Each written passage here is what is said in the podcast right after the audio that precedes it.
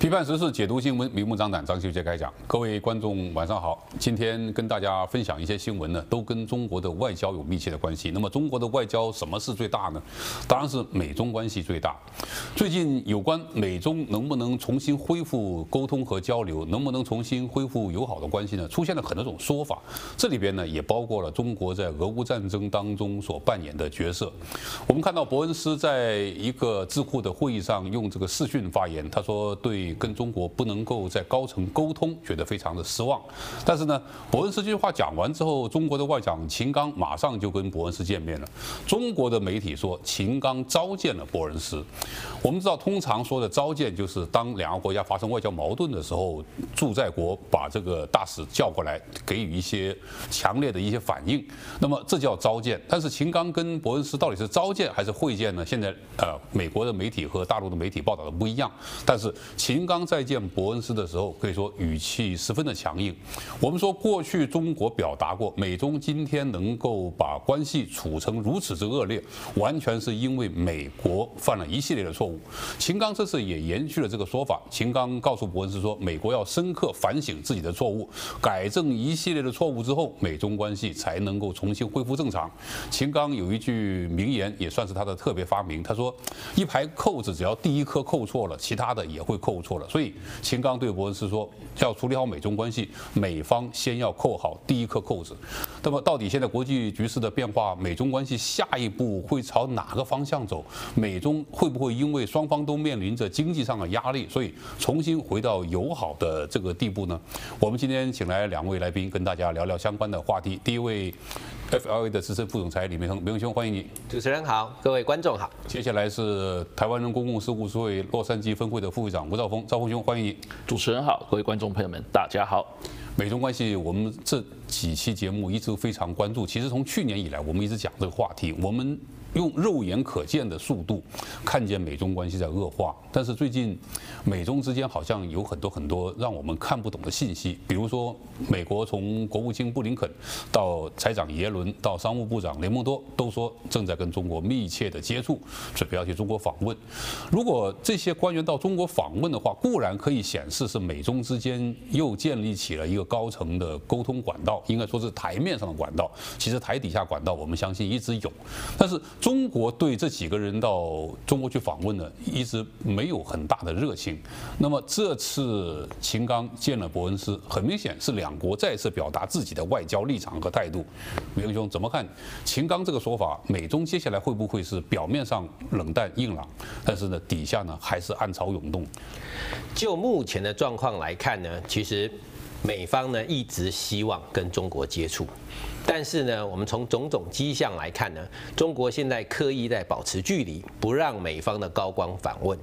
那么这个状况来看呢，其实从佩洛西去年八月访台之后，国防部长的通话就已经断了。嗯。那么在美国呢，不断的试出想要跟中国谈判呢，当然我们可以看到现在的目标是为了经济议题，但是中国呢不断的拒绝，甚至呢我们在美国这个驻中大使伯恩斯的这个角色上面。他事实在去年派驻中国之后，到现在才递交了到任国书。而且将近一年的时间，中国才安排他递交国书，这就很明显的是一个外交态度了。是，而且呢，过去呢，美国大使通常都是单独递交国书，而这一次呢，是与其他七十国大使共同完成这个动作。也就是说，中国现在认定美国和其他国家是在同等地位，而并不突出。那么这一次秦刚呢接见伯恩斯呢，这一次不管是召见也好，会见也好，其实态度非常的明确，就是是。告诉伯恩斯，美国的态度和处理中国对台湾的这个事情的方式必须要修正。如果没有这个实质上诚意的修改这样的关系，那么双方的对话都是没有意义的。这这个意义非常的重大。那么未来呢？中国和美国是不是能够能够谈判，在官员上面的互动上展开经济上面的合作呢？这个我们还看不到。但是呢，在这个俄乌战争的这个方式上面，美国可以感到压力。在俄乌去年二月二十四开战以来，到现在，中国呢在二月二十四满周年的时候提出了十二项和平建议，然后透过了法国的马克龙，然后再透过联合国。召集欧盟，希望让俄乌坐上谈判桌。当然，美国呢是最不希望看到俄乌战争停止，因为这样子拖垮俄罗斯的这个想法呢就不能遂行。那么，整个拖垮俄罗斯呢，不只是对美国有利，对整个欧洲国家免免除。俄罗斯的压力也是非常重要。现在我们说这个俄乌战争打到现在啊，有很多很多种说法，比如说乌克兰的反攻啊，比如说俄罗斯到底能够撑多久啊？这里面我们看到几点是很多人意想不到的事情。第一个就是中国在俄乌战争当中，虽然这个对俄罗斯讲了很多很好听的话，但到目前为止，应该说中国没有明显的大规模的向俄罗斯提供军事装备，这令到俄罗斯内部已经有一些非常强烈的声音。虽然说官方的官员没有说什么话，但是普京身边的一些重要的所谓的学者，在俄罗斯的电视台公开对中国提出了非常。猛烈的这个批评和质疑，那么在这种情况下，中国又派出了一个特使，好像叫李辉，据说这个人好像是零六年到零九年之间，零九到一九年的俄驻俄大使。对，驻俄大使说一口流利的俄语。那么现在我们还没看到这位李辉先生他在俄乌战争当中扮演一个调停角色，他做了什么或者有什么效果？我们知道俄乌战争当中，俄乌双方为什么不可能坐下来谈？因为双方的。这个想法差距太大，一个想把乌东变成一个客观的现实，让俄罗斯占有；一个是一定要把俄罗斯赶出乌克兰的领土，包括克里米亚半岛。在这种情况下，中国能够扮演什么角色？我实在看不出来这里边有成功的可能性。但是，我们也注意到最近欧美的媒体，包括欧美的一些政治人物，包括。美国的国务卿布林肯说法有所改变，好像很盼望中国能够在俄乌战争当中扮演一个角色。为什么欧美国家会有这个变化？我们看到现在俄乌战争的现实，事实上，美国当然在拖垮俄罗斯这上面获取了巨大的利益，而且呢，也遂行了它军事的销售和资源，而不断的要求中国不能军事支援俄罗斯。但是美国现在惊人的发现。俄乌战争其实真正受力的不止美国，中国也是一样受力。如果俄乌战争停止的话，我们看到现在中国即将召开中亚五国会议。过去这些中亚的斯坦国都是俄罗斯的痉挛，中国是没有办法触碰的。但是现在“一带一路”相信要往欧洲班列走通的这条路，中亚现在是个关键，而俄罗斯现在已经放开了双臂。让中国介入中亚，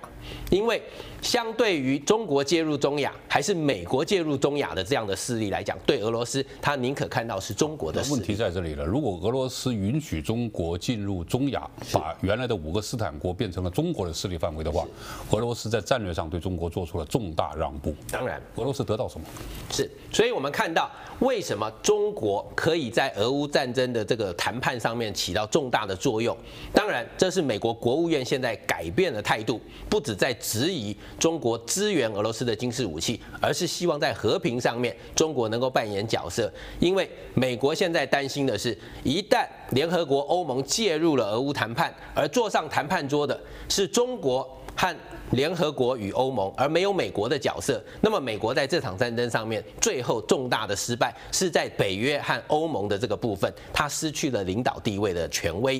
我我觉得这个中国和欧洲和联合国作为调停人，把美国排除在外，我个人觉得这种可能性不大。为什么呢？就是。如果我们刚刚讲到的俄乌双方的谈判条件相差太远，这两个国家是不可能坐在一起的，因为谁都丢不起自己最核心的利益。比如说，普京，普京如果在失去乌东、失去克里米亚半岛情况下结束俄乌战争的话，他没有办法向国内的任何一派政治势力交代，他也没有办法向国内的阵亡者家属交代，所以他会令到他政权产生危机。而乌克兰现在是我们通俗讲说光脚的不怕穿鞋的，他已经打成这个样子了，背后有将近五十个国家对他援助，所以乌克兰也不可能把乌东割让给俄罗斯。是的，所以中国如果陷入这个所谓的调停人的角色的话，那国际社会再一次看到类似朝鲜半岛核问题，中国所扮演角色的结果，就是你说你很有对北朝鲜有很有影响力，但是到头来你没有影响力，而导致今天韩国跟美国站在一起跟中国翻脸的原因，韩国讲得非常堂而皇之，就是因为在朝鲜半岛的核问题上搞了这么多年，你中国完全没有办法制止金家独裁集团对南韩的核威胁，所以我今天才采取了这样的国际战略的改变。如果中国再次去扮演一个俄乌调停人的角色，我们先说这个可能性，我真是觉得不大。是，如果不大情况下，这对中国会国际形象以及它在国际事务当中的影响力，是是不是一个圈套？事实上，我们看到了俄乌战争的现况，双方的谈判条件差距太大。其实没有人认为这个和平谈判是可能完成的。俄罗斯本身也不积极啊。是，但是呢，以目前的状况来讲，欧盟国家和北约其实现在已经产生了分歧，因为在经济立场上，欧盟国家希望俄乌战争停止，让双方喘息，而让欧洲有经济复苏的机会。但是北约的国家在美国的领导下，希望继续拖垮俄罗斯，战争不能结束，所以说这个谈判呢，事实上双方不管是中国也好，还是美国也好，都认定双方的谈判条件差距这么大，是不可能和谈。你放手让中国去扮演这个角色。是，赵兄，请教一下，你怎么看？其实欧洲国家看待这个俄乌战争结束的方式，像德国、法国，特别是德国这样的国家，他真是愿意在现阶段俄乌能够通过和谈停止这场战争吗？呃，当然，我觉得说欧盟呢，当然希望这个俄乌战争早日结束，然后呢，这样和谈能够成真。但问题是说，我们要知道，就是说，当时欧盟呢对这样子的一个和平呢有呃非常积极的预期呢，那是因为他们这个战争会对他们造成冲击呢最大化。也就是说，刚开始我们都知道说，那时候他们担心天然气的那个物价会上涨，然后很多的通货膨胀这些会对欧盟经济造成毁几乎是毁灭性的这样子一个冲击。然后还有，当然还有其他经济制裁。他们也担心，俄罗斯真是完全控制乌克兰的话，那么西欧国家将会直接面对俄罗斯的军事威胁。是，可是经过了一年之后呢，我们发现，哎，很多他们本来预期的一些灾害或者一些灾难呢，没有发生。天公作美啊，去年欧洲的寒冬也不是很冷啊。对，所以呢，现在呢，他们逐渐就发现说，哎，如果说我们现在呃没有这些危机发生的话呢，我们有更多的成本、更多的资源呢，去一方面讨好美国这里给他们的这样子的影响，另一方面呢，对俄罗斯呢做出相当性呃的这样子的一个呃呃抗衡，所以呢，我觉得现在目前欧盟呢他们会希望这个最后这个和平呢，最后这样子的一个终战呢，会是符合他们利益的，而不再是这个把他们的那个成本降到最低最好。这个利益你觉得是什么？我觉得这个利益呢，就是让俄罗斯永远没有办法崛起，然后同时呢，让这个北约还有西方国家，尤其现在在加入一些新的盟友，这样子一个最更这样呃壮大的北约呢，能够在欧洲大陆里面呢有绝对的影响所以。换句话来说，就是。欧洲国家的这个所谓的停战的底线是俄罗斯彻底被削弱，再也不是一个军事威胁。然后乌克兰进入了欧盟，然后呢变成俄罗斯的东边的这些国家都进入欧盟或者北约，对俄罗斯进行了一个永久性的钳制。所以这是欧洲国家的如意算盘。是，我觉得这个对呃中国来讲呢，也看到一个利多的地方，因为我们知道说中国其实在过去在外交方面呢，他们是没有担当的一个国家。刚才您讲的非常清楚，就是这个北韩方面呢，还没有办法解决这个问题。然后在这个南海方面呢，又造成一大堆的敌人跟他对对峙，中印的关系呢一直都不是很好。然后现在要到到俄乌战争这个方面呢，会因为他在中中东方面有一些外交上面进展，就可以有突破性的进展嘛？这是不可能的。所以中国在这里呢。的确只是为了要变成美国后面的这个背后的一个刺，所以他才在这个俄乌战争里面呢做一个调停的动作。但是最后，我相信他们是没有办法做出实质上的突破。对欧盟来讲，他们肯定也考虑到了这一点。所以呢，最后有可能最大的影响力还是在于德法两个所主导的欧盟。那我们看到最近法国总统的态度，还有德国总理的态度，都可以明显的看得出来说，他们已经准备好欧洲未来在这个俄乌战争之后所扮演的角色。这个角色呢，绝对会比以前的欧洲大得多，而且呢。可能会让欧盟呢再次壮大起来，所以欧盟如果壮大了，北约成员国如果不断的这个有新的国家加入，那接下来就是俄乌战争之后就变成了欧洲跟美国或者跟中国的抗衡。但是在眼前这一个阶阶段，我们看到欧洲国家一直说希望中国能够扮演一个调停者的角色，中国可以在这里起到一些积极的作用。而我们刚说秦刚在训完伯恩斯之后，秦刚也准备到欧洲去访问，这些看起来欧洲国家跟中国总是比较不愿意脱离的这种外交的接触，到底它体现的是欧洲国家要跟中国站在一起来抗衡美国，还是说现阶段要利用中国在俄乌战争当中起到某种作用？刚才我们说了，如果说靠中国调停让俄罗斯自觉地退出乌克兰被占领土，这是不可能的。欧洲国家到底对中国有什么寄望？会不会我我就我一个怀疑就是它会不会是个圈套？最终还是证明了中国没有办法在俄乌战争当中扮演一个关键角色。这里我觉得会是一个未来在研究地缘政治方面的一个很好的一个课呃范呃范例哦。因为感觉上就是欧盟他们现在已经知道了未来他们的前景，再来呢，他们需要用这个危机，俄乌战争这个危机来消费中国。那中国呢是目前为什么他们现在地位很重要呢？他是目前俄罗斯唯一会听的的那个呃强权。俄罗斯不会去听美国的，他也不会去听北约的。但是俄罗斯听中国的不是有个前提条件吗？就是因为你要用军事物资援助我，我才会跟你成成为盟友啊。如果我确定你不援助我的话。俄罗斯跟中国的外交态度就不是这个样子了。除了援助之外，其实俄罗斯也需要一个喘息的空间，这个就是中国可以给俄罗斯的。呃，当然中国没有办法。光明正大的给予俄罗斯他所要的这些军力啊，或者说这军费、军队上面援助，但是呢，或许中国可以用它的影响力，让欧盟呢迟呃延缓他们给予乌克兰的军事援助，这个也是中国他们可以去帮助到俄罗斯的地方，也是很多外界的关专家他们其实忽略掉的一点。那另外一个就是说，中国它给予俄罗斯经济支柱，不要小看这个经济支柱，因为这经济支柱是让普丁至今能够能够坐在 Kremlin 里面他的一个最主要原因，就是。大家还有饭吃，大家还有油可以用，还有这些呃所谓的一些他们的被经济制裁之后的这样小小的一个可以维生的的那个呃的工具，是因为中国提供的。所以呢，这个俄乌战争拖得越久的话呢，俄罗斯当然它的国力越来越衰弱。可是最后呢，会谁来主导这个俄乌战争的那个终战的条件？这会是欧盟、美国跟中国三方互相角力的一个一个非常重要的战场。会不会是俄罗斯跟中国现在有了新的想法？特别是俄罗斯，也不期望。能够把乌东合法的占领，也不期望中国能够在这方面扮演一个角色，能够令到乌克兰退让、欧盟退让。但是呢，用这个所谓的“我在调停，我准备和谈”，让这个战线稳固在这个现有的阶段，那普京就可以就正如你刚刚说的，有个喘息的机会。我最起码没有丢掉乌东和乌南的领土，没有丢掉克里米亚半岛。但是问题是，接下来马上就要发生的。所谓的传说中的乌克兰大反攻，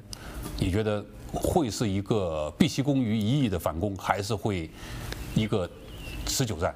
乌克兰绝对是需要大反攻的，因为呢，时间拖得越久的话，对他们不利。为什么呢？因为现在中国跟俄罗斯，他们很明显知道俄罗斯是赢不了这场战争，所以呢，如果时间可以拖得越久，可以让这个战争的互相的那个呃交战的这个程度降低的话呢，很有可能对于俄罗斯来讲呢，就是让乌东地区还有克里米亚这些地方呢，能够因为中国的影响呢，举办一个国际可以认同或者说可以接受的一个自觉性的这样子的一个一个公投或者或这样子的一个程序，让这些人民呢明确告诉全世界讲说，你看我现在用透明的方式，我们真的是要加入俄罗俄俄罗斯联邦。那这样子的话，如果时间拖得够久的话呢，当这个战争的那个对人家对战争这样子的一个呃呃情况呃越来越脱节的话呢，那有可能这样子的一个趋势会导致乌克兰没有办法挽回这个失去掉的领土。所以乌克兰必须要在很短的时间之内呢做这个大反攻，希望得到的是西方国家的这个援助，来让他们得取这些失土。中国为什么扮演一个很重要角色？你看现在美国非常密切的注意中国派到乌克兰那边的和平使节，还有派到俄罗斯那边，为什么？因为中现在俄罗斯不乌克兰很明显的是想要利用中国来对西方世界还有对这个美国施压。你看，如果你不再继续给我军援的话，那我可能要跟你们不信任的那一个人来开始打交道。那那时候呢，你们要怎么办？所以美国现在。已经提供这么多的资源进去了，提供这么多的军呃军事武器，在国会里面已经面临到一些压力，觉得说美国可能花太多钱。我相信很多欧洲国家他们的议会也是有一样的声浪，所以呢，美国并必须要帮帮助俄罗斯呃帮助乌克兰拿回失土，不然的话他们自己面子再摆不下去。那当俄当乌克兰开始向中国呃这个呃靠拢的时候呢，这对美国跟欧洲来讲呢，都是一种打脸的一个行动，所以呢，我相信在未来呢，乌克兰他做这个大反攻呢，一定需要西方世界跟美国大力的支持，然后只有他很短的时间之内呢，拿下这个呃关键性的胜利，不需要说全部失土全都拿回来，但是至少让俄罗斯觉得说我们现在只有撤退，只有光荣的撤退的这个可能性，没有办法再继续抢回这些我们之前要的土地，唯有这样子一个结果，才能够让美国跟欧洲下得了台。所以现在如果按照中国和俄罗斯的想法，那最好是双方打到筋疲力尽的时候，双方都在原地停下来。而按美国和欧洲的想法，当然乌克兰的大反攻一定要取得一定的进展。好了，现在这个俄乌之间的和谈涉及到中国，也涉及到美国。那么有一些美国的智库的专家说，如果中国能够在俄乌和谈当中扮演一个重要的角色，起到一定的作用的话，那么接下来美中关系会有所缓和。美中关系真的会有所缓和吗？刚才我们说秦刚见伯恩斯，中国的态度没有变，就是美中之所以产生了对抗，是因为美国犯了一系列的错误。只要美国不改正这个错误，那么接下来美中关系是不可能有很大的变化的。但是美国现在好像在更加不断的犯错误。我们就以这个尹锡悦来访问美国，尹锡悦访问美国之后，除了华盛顿的声明之外，尹锡悦现在从国内的政治人物到媒体，都对中国不断地提出非常猛烈的批评。而之前我们在节目里面讲过，尹锡悦之所以在美国国会演讲时候讲长津湖，是用意深远的。他讲的就是美韩联军在不利的情况下要如何对抗中国，跟今天的这个局势非常像。好了，接下来我们又看到岸田文雄访问韩国。明兄，岸田文雄访问韩国，这是我看到有史以来日韩两国关系最密切的一个阶段。这个密切，战略目的是什么？我们看到这一次的访问呢，应该可以说是日韩的破冰之旅，因为这两国元首见面之后呢，事实上他们的餐叙场合各方面呢，他的气氛非常的和谐，充满了诚意啊，是甚至脱下了西装，变成是一个挚友的郊游。光看喝那瓶酒就不得了啊！我们知道喝这个日本的清酒，这个米磨掉多少是代表这个酒有多贵，尹锡悦。在韩国并不太出这个清酒的情况下，拿出了一瓶磨掉百分之八十的米，是所造出来的酒，逐渐这个心意所在。是，所以我们看到了日韩的这个妥协呢，事实上当然是美国从中操纵的。那么未来中美之间是不是能够还有谈判空间？这完全要看。未来俄乌战场还有这个东北亚局势的发展，那么我们看到未来的发展，可能在经济的合作还是军事的对峙上面，是不是有机会降低这个恶意螺旋继续上升的速度？那么我们值得观察。现在韩国跟日本之间破冰，破冰，刚明兄讲一句说美国在从中推动，我这里的我有点不同的看法，是能能够令到日韩破冰的只有一个人，就是中国，是。中国对日本、对韩国的外交关系，其实我们看改革开放这三十年以来，曾经关系非常密切。韩国对中国经济依赖程度之深，就可见一斑。那么现在日韩结成了一个同盟，它对国际局势必将会产生一个非常深远的影响。如何影响？我们休息一下，回来继续跟大家聊。